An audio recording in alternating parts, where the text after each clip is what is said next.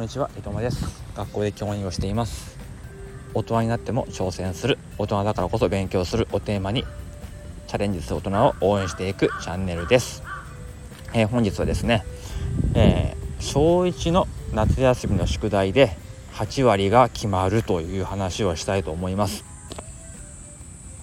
まあ、8割なんてね、どっから出てきた8割なんだって思うかもしれませんけども、まあ、自分の肌感ですね、感覚です。うん、なんであの話半分で、え、聞いてもらえればいいかなと思うんですけど、まあ、小学校のね、えー、お子さんを持ってるところだと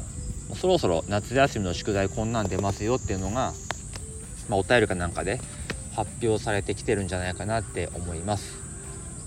僕もねやっぱり自分の時の宿題からもうね小学校の宿題ってどんなものかってものはもう遠ざかってたのでどんなものがあるのかなって思ったんですけどやっぱり変わないですね。なんかこうワークと、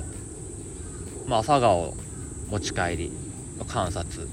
あと絵日記あとは、えー、工作とか実験とかあなんだ 料理とかそういうのから1個選ぶ。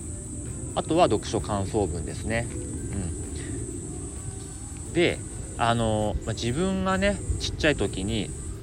やってた勉強法っていうのがあってこれはもう自分でねあの編み出したんですよね。うん、でこれがまあできてると、まあ、結構宿題って楽勝だよなっていうのと、まあ、小1でこれができればあとはもう2年3年って結構自動運転でもやっていけるのかなって、うん、だから親が今回ね小1でしっかりねその勉強法とか宿題の進め方なんかを、え教えてあげればその後結構楽かなってことでちょっとね僕もね今回頑張ろうと思ってるんですよね。やっぱりちっちゃい時から僕はこう楽したいというかあんまり無理をしたくないとかいうふうなことを考える子だったようで例えば問題集が50ページねあったとしたらそれを夏休みの数で割るんですね。うん、例えば夏休みが30日あったとしたら、まあ、50割る30だとしたら1.66ページとかになるんですね。うん、でも実際あの問題集のページって全部のページにぎっしり問題があるわけじゃなくて説明だけで使ってるページもあったりするわけですよね。うん、そうすると1.6ページじゃなくて1ページで済む場合もあるんですよね。そういう日もある、うん、だからもう本当に全然楽勝で終わるんですよ。もう学校ね普通ね1日4時間5時間行ってるのよりに比べたらもう格段にやる時間が少ないわけですよね。で、まあ、旅行に行くことを考えるとか後半ねちょっともう遊びたいから早めに終わらせたいってなったら1日2ページとか3ページとかやるわけです。まあ、そうすると、まあ、それでも全然ねあの時間は食わないと思うんですけどもそれをすると結構後半自分の時間ができるそんな感じであの、まあ、宿題の量割る夏休みの日数でこう分割してねやるっていう方法を、えー、編み出してたんですね。あの割り算の概念とかなかったんですけど、まあ、どれぐらいのペースでやれば楽にできるかっていうのをまあ分かってたんですよね。だからそれをまず教え込んで、まあ、どういうペースでやるんだいってところでまずワークは終わらせようかなと、うん、それをまあ覚えさせようかなと思ってます。あとですね、まあ、読書感想文に関してはもうあの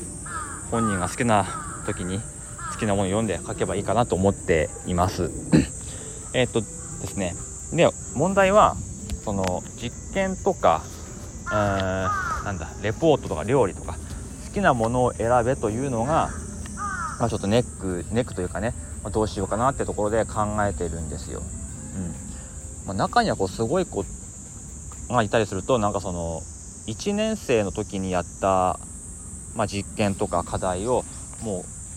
う2年3年4年5年6年ずっと同じテーマについて調べてもう6年の頃にはもうものすごいなんかこう対策ができるみたいなそういうね研究をするような子もいたりしますよねたまに。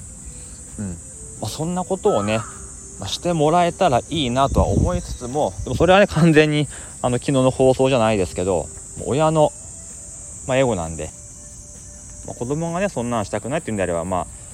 しなくていいんじゃないと思いますけどでもまあ小学校1年生って選択肢が分かりませんから、まあ、ある程度こっちでねこんなんがあるよこんなんがあるよということであの選ばせて、えー、やるのがいいかなとは思っています。でうちの子はやっぱりなんだろうなものを作るのがちょっと苦手なんで不器用というかね、まあ、不器用な部分を伸ばすという意味で工作とかしてもいいんだけど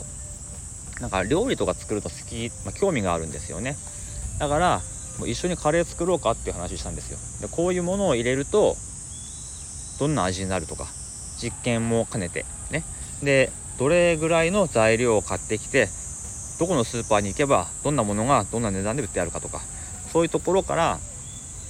お買い物から始めてカレーを作るっていうレポートとか書いてみないかって言ったらまあいいねってことで、まあ、それになるかもしれません。でもなんかクッキーも作ってみたいらしくてクッキーにいろんなものを混ぜてどれが一番美味しいクッキーになるかとかそういうのもねやってみたいそうです。であえてなんかこうまずそうなものを、えー、混ぜてみたらどうなるかとかそういう実験もねできればいいかなと思ったりしています。まあ、予算を決めて一緒に材料を買いに行ってで仮説こういうものを入れたらこうなるかもしれない。自分はこう思うかもしれない。仮説とか予想を立ててみて食べたら一番美味しいのはこれ。意外と美味しかったのはこれ。めっちゃまずいのはこれ。みたいなものをやったりしたら楽しいかななんていうふうに思ったりしています。でねあのー、まあ、何を入れてみたいかって例えばそのまずそうなもので何を入れてみたいかって言ったらセミの抜け殻を入れてみたいって言うんですね。うん。じゃあいいよじゃあやってみな。パパは食わないけど。あとはあったらあとはこううんち。うんちも入れてみたいらしいですね。アホですよね本当に。ね。小学校1年生は本当アホですよね。でその横でちょうどねあの弟がうんちを漏らしたんで僕拭いてたんですね。当然臭いわけですよ。でねさっきクッキーにうんち入れるって言ったけどいやこれを入れるんだよねとかって言ったらいやいいです。ごめんなさいっていうふうにまあ謝ってました、まあ、セミの抜け殻はね意外と洗えば美味しいかもしれないですよね。まあちょっとねチャレンジしてみようかなって思います。近くに公園がいっぱいあって夏になるとすごい抜け殻が多いのでまあ入れて食わしてもいいのかなと思ったりもしてますね。うん。あとね、まあ、それはいいんですけどあの鉄棒と水泳と縄跳びも、えっと、いまあ、課題としてあったんですけどそっちはねもうからきしダメなんですよね。で、まあ、昨日の放送でね何かさしたいと思ったら親がまず率先して楽しそうにやった方がいいっていう話をしたんですけど僕まあできますけど縄跳びも鉄棒も水泳も日常生活でその使わないし すいませんけど使わないし僕も楽しいと思わないんでなかなかそこはね楽しいからやろうよというふうにはね持っていけないなっていうふうに思いましたね。昨日ちょっと公園で練習したんですけどできないってできないってなっちゃうんですよね。